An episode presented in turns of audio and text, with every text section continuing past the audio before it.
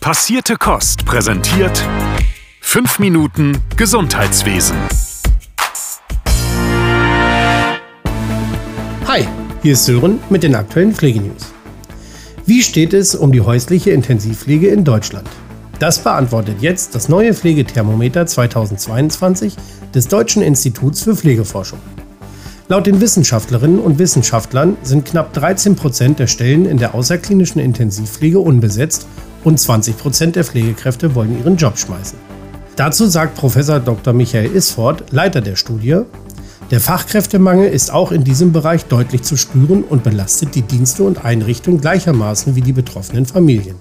So müssen sie immer häufiger unbesetzte Versorgungszeiten von Diensten ausgleichen und es wird für sie zugleich schwieriger, Dienste zu wechseln oder eigenes Pflegepersonal zu organisieren. Die Studie wurde mit Daten von fast 700 Teilnehmenden aus dem Versorgungsbereich erhoben.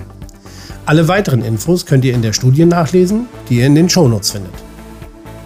Die Gematik, also die Nationale Agentur für digitale Medien, welche sich mitunter um die Digitalisierung des deutschen Gesundheitswesens kümmert, meldet Fortschritte. Ein Standard für informationstechnische Systeme in der Pflege, auch kurz ISIP genannt, wurde kürzlich von der Gematik vorgestellt und sollte eine deutliche Verbesserung im Pflegedatenmanagement bringen. Und was genau können wir uns darunter vorstellen?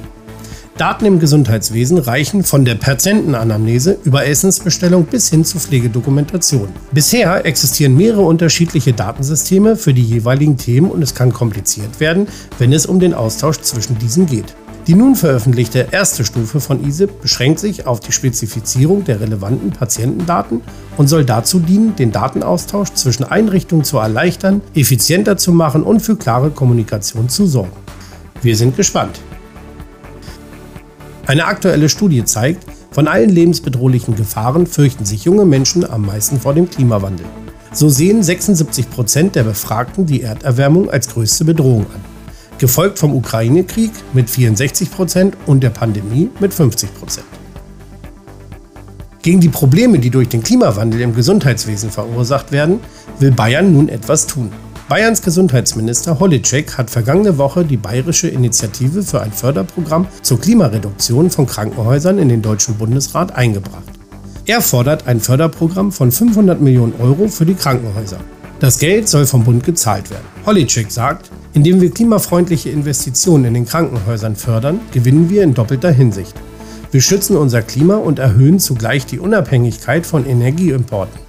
Durch klimaschützende Investitionen in unseren Krankenhäusern können wir jährlich Millionen Tonnen CO2 einsparen. Wir entlasten die Kliniken so langfristig auch finanziell.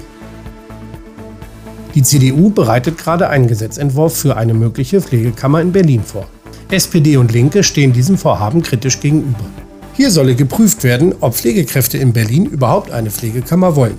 Für die CDU ist klar, nur so könne die Pflege gestärkt werden.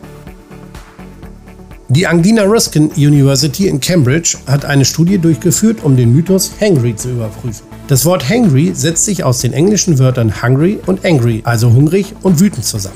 Die Universität wollte herausfinden, ob es einen Zusammenhang zwischen dem Hungergefühl und negativen Gefühlen gibt und konnte dies nun bestätigen. Wer von uns kennt das nicht? Kurz vor der Frühstückspause kommt noch ein dringender Auftrag rein, eine wichtige Mail oder ein Patient klingelt und so langsam stellt sich ein Gefühl von Gereiztheit ein. Einer der leitenden Wissenschaftler der Studie erklärt dieses Phänomen und sagt, dass das Gehirn Emotionen nicht mehr so kontrollieren kann, wenn es zu einem Blutzuckerabfall kommt. Etwas Kleines zu essen könnte daher die Lösung für negative Gefühle sein. Also, wenn euch das nächste Mal ein Kollege oder eine Kollegin genervt von der Seite anmacht, Nehmt es sie nicht persönlich und bietet der Person einen Müsli-Riegel an oder leitet die Frühstückspause ein. Das war's von mir. Bis nächste Woche. Bleibt gesund. Euer Sören von Passierte Kost. Passierte Kost. Pflegethemen mundgerecht angereicht. Ein Podcast von Noventi Care.